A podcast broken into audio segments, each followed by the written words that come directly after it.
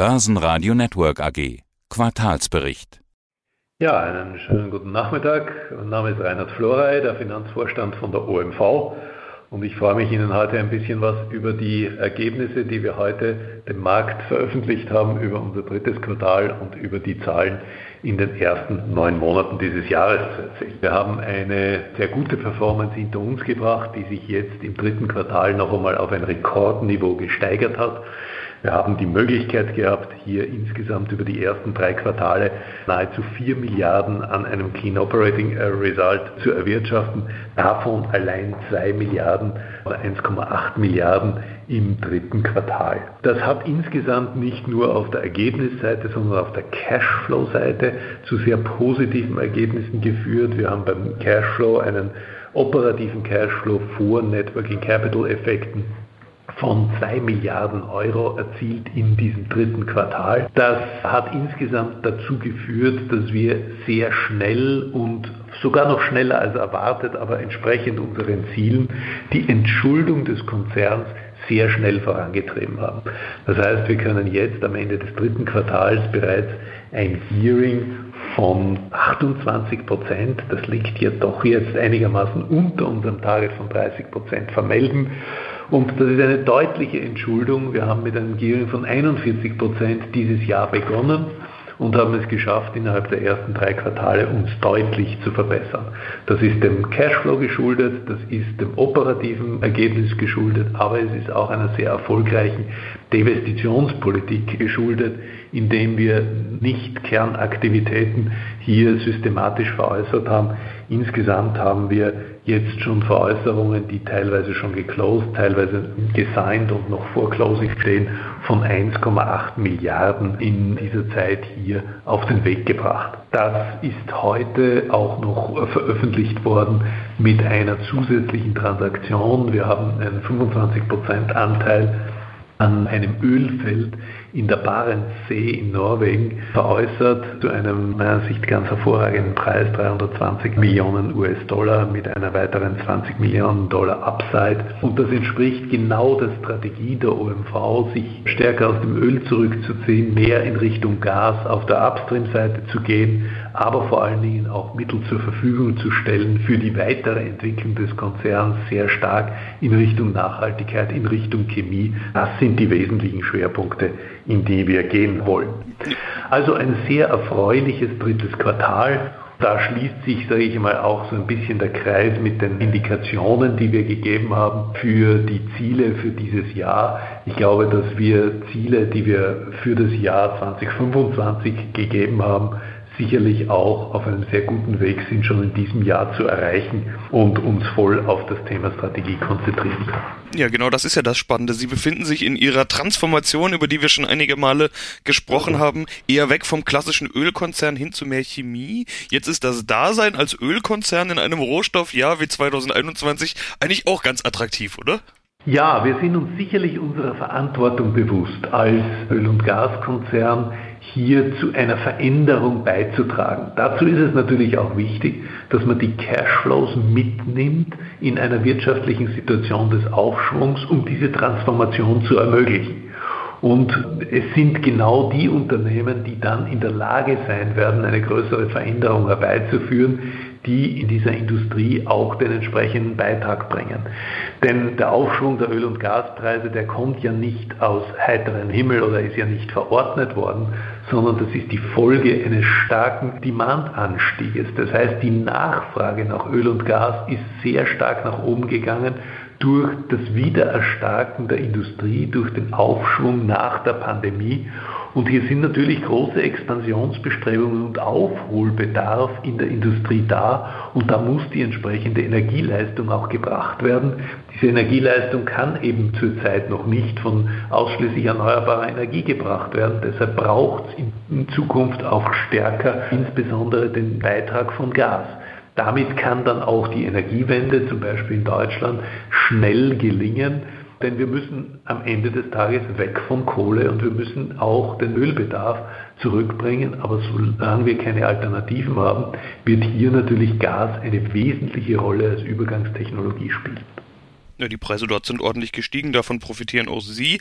Die Ergebnisse hatten Sie schon angesprochen. Nach neun Monaten sind es 2,13 Milliarden Euro. Vor einem Jahr war da Verlust 468 Millionen. Es wurde aber in der Pressemeldung auch gleich hinzugefügt, dass vor allem der Bereich Chemicals und Materials gut performt hat. Äh, waren also die gestiegenen Öl- und Gaspreise gar nicht ausschlaggebend für diesen Erfolg?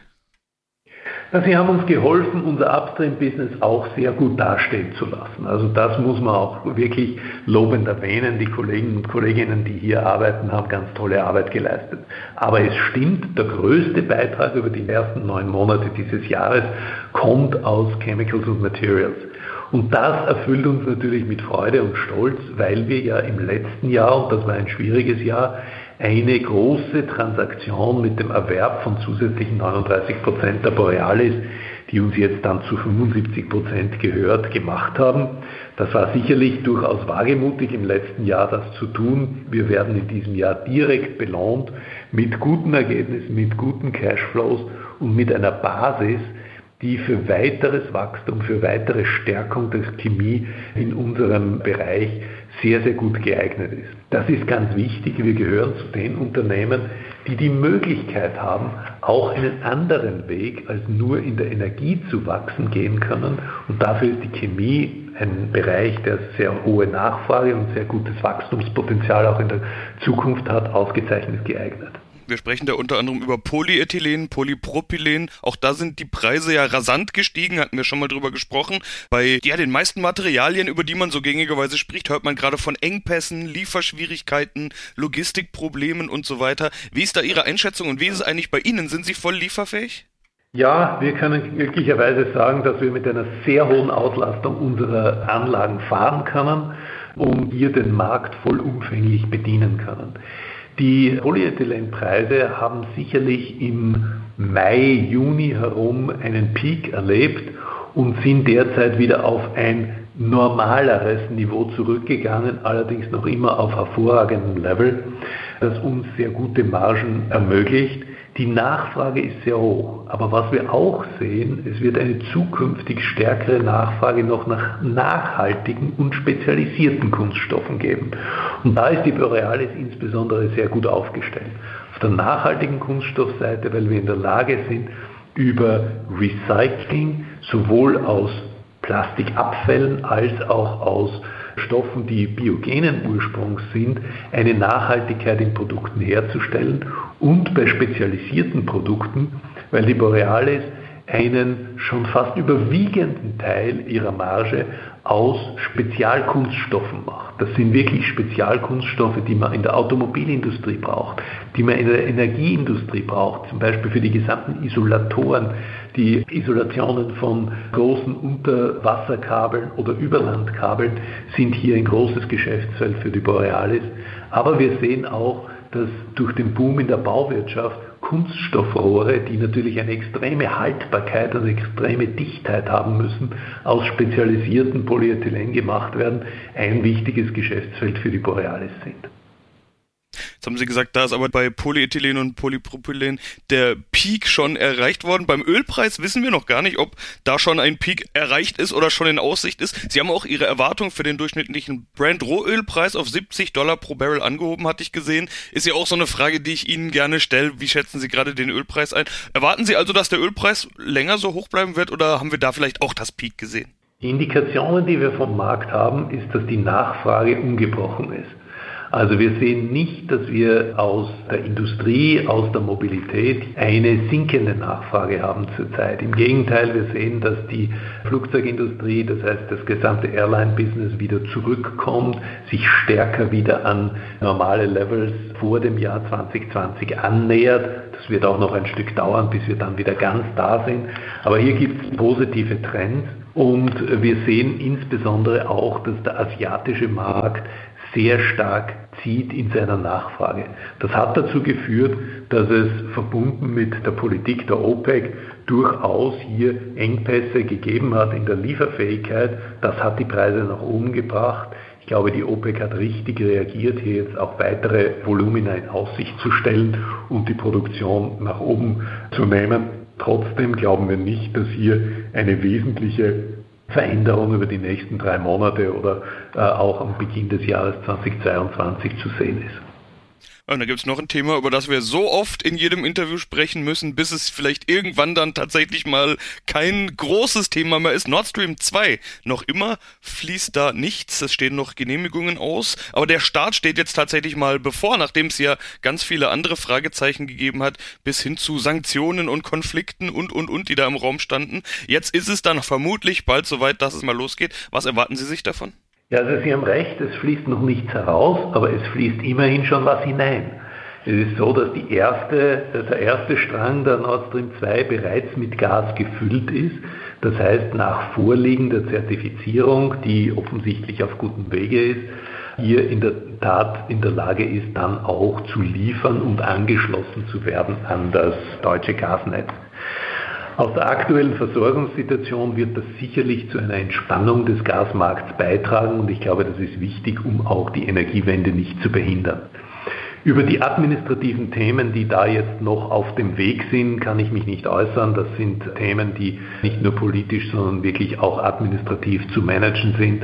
Aber wir haben sicherlich hier schon die Hoffnung, dass es hier bald zu einer aktiven Rolle der Nord Stream 2 auch in der Energieversorgung für Mitteleuropa kommt. Versorgungssituation haben Sie angesprochen. Das ist, glaube ich, tatsächlich in diesem Jahr ein ganz großes Thema, auch in den Medien. Beim Gas macht man sich schon Sorgen, dass die Speicher für den Winter gar nicht genug gefüllt sein sollen in Europa. In Österreich, hatte ich gesehen, sind die Speicher gerade mal etwas über 50 Prozent gefüllt. Wie beurteilen Sie da denn die Lage? Kommt es bald zu einer Versorgungsknappheit? Na, das hat sich schon deutlich verbessert. Also wir haben derzeit einen Füllstand von 73 Prozent in unseren Speichern und das ist sicherlich schon eine absolut hervorragende und stabile Voraussetzung, um auch das Land sicher und stabil über eine Versorgung über den Winter zu bringen.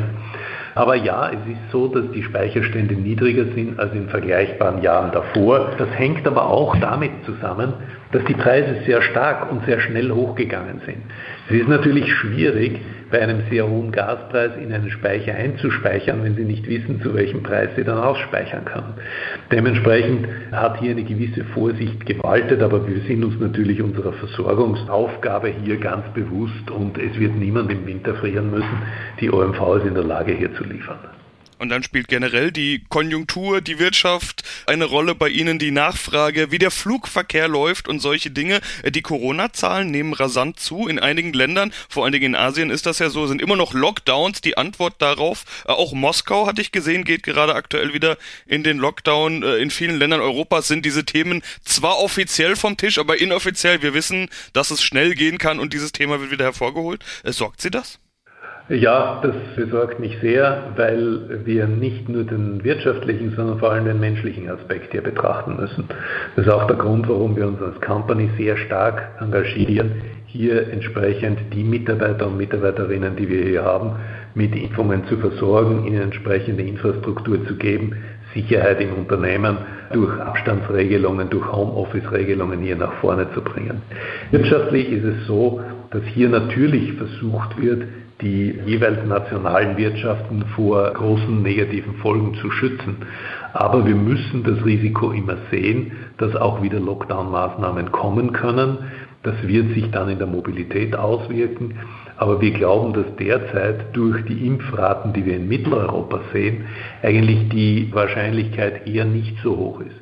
Es gibt aber Länder, dazu gehört leider auch Rumänien dazu, wo die Impfraten sehr gering sind und wo wir mit Risiken rechnen müssen. Und dementsprechend sind wir natürlich auch für unsere Mitarbeiterinnen und Mitarbeiter für alle Eventualitäten gerüstet. Wirtschaftlich glauben wir, dass wir mit der aktuellen Nachfragesituation eine sehr stabile Basis haben, um diese wirtschaftliche Performance auch weiter aufrechterhalten zu können. Sprechen wir nochmal über Transformation, mehr Chemie, weniger klassisches Ölkonzerngeschäft. Dafür gibt's eben Divestitionen, Sie hatten sie schon genannt, sie trennen sich nach und nach von Bereichen und Beteiligungen. Im Sommer hatten wir über Slowenien gesprochen, jetzt, Sie hatten es genannt, dieses Ölfeld in Norwegen. Wie geht das weiter? Muss man jetzt häufiger mit solchen Meldungen bei Ihnen rechnen? Also wir haben immer gesagt, und das betrifft nicht nur die letzten Jahre, dass wir uns mit Portfolio-Management intensiv befassen. Das heißt, dass wir immer genau auf den Prüfstand stellen, was trägt zu einer Wertsteigerung des Unternehmens bei und was nicht, was ist für die Zukunft, für die strategische Ausrichtung geeignet und was nicht. Das werden wir nie im Vorhinein ankündigen, sondern wir haben immer die Möglichkeit, uns hier auch nach den Marktgegebenheiten, die im MA-Business natürlich wesentlich zu einer Wertschaffung beitragen, zu richten. Und dementsprechend haben wir derzeit keine Ambitionen für weitere Verkäufe annonciert. Ich glaube, es liegt in der Natur der Sache, dass wir uns immer weiter mit Portfolio-Management natürlich befassen. Ja, und die Frage, was ist wertsteigernd für das Unternehmen? Die Antwort kann durchaus eben auch noch im Öl- und Gasbereich liegen. Es gibt ja solche Dinge wie Nord Stream 2 eben, über was wir gerade gesprochen haben, oder auch dieses Neptun Deep Projekt in Rumänien. Das heißt, die Antwort kann durchaus auch bei Öl und Gas liegen. Ja, vor allem im Gasbereich. Also wir haben ein ganz klares Commitment zu dem Neptun-Projekt abgegeben. Es ist ja auch so, dass sich äh, der Partner Exxon, nachdem er sich hier verabschiedet hat, jetzt einen Nachfolger mit der Romgas gefunden hat. Wir glauben, dass die Voraussetzungen für eine finale Investitionsentscheidung hier gut liegen und wir glauben, dass das dann im nächsten Jahr, wenn die entsprechenden Gesetzesvorlagen für ein Offshore-Law in Rumänien vorliegen, auch erfolgreich zu einer FID kommen kann. Das wird natürlich die entsprechende Gasversorgungssituation in Rumänien entsprechend stärken. Das ist ein Projekt, das dann im Jahr 2025 bzw. kurz danach auch on stream gehen kann. Und das ist wichtig, dass diese Versorgungssituation auch hier mittelfristig ganz stabil sichergestellt wird. Also dieses Commitment haben wir als OMV jedenfalls abgegeben und die Perspektive, dass Gaspreise natürlich auch zu sehr profitablen äh, Geschäft führen können, die hat dieses Jahr natürlich auch ganz klar erbracht. Ja, und noch eine Perspektive geben Sie ganz eindeutig mehr Chemie. Borealis als Treiber, haben wir ja schon häufig drüber gesprochen. Alfred Stern als Borealis CEO seit 1. September in der Funktion als Generaldirektor bei OMV. Äh, klares Signal in Richtung Strategie. Die offizielle Strategie, die kommt ja erst in Q1. Das heißt, allzu viel können wir da noch nicht drüber sprechen. Können Sie trotzdem schon irgendeinen Einblick geben, wie wichtig wird das Chemiegeschäft in Zukunft sein? Ja, ich glaube, das hat Alfred Stern ganz klar gemacht und das ist ja auch kein Zufall, dass er hier zum CEO gemacht worden ist, dass die Chemie einen wesentlichen Beitrag zu der Entwicklung des Unternehmens beisteuern wird. Ich glaube, es ist aber auch wichtig, dass man das Thema Nachhaltigkeit erwähnt. Die OMV wird sich hier sicherlich in ihrer Transformation viel stärker noch dem Thema Nachhaltigkeit und dem Thema CO2-Footprint-Reduzierung widmen. Und das wird sicherlich auch ein wesentlicher Bestandteil der Strategie sein, die wir dann im ersten Quartal des nächsten Jahres detailliert bekannt geben werden. Ja, wir sind schon ganz gespannt. Ich sage soweit, Herr Flora, erstmal vielen Dank. Ihnen auch herzlichen Dank und einen schönen Nachmittag.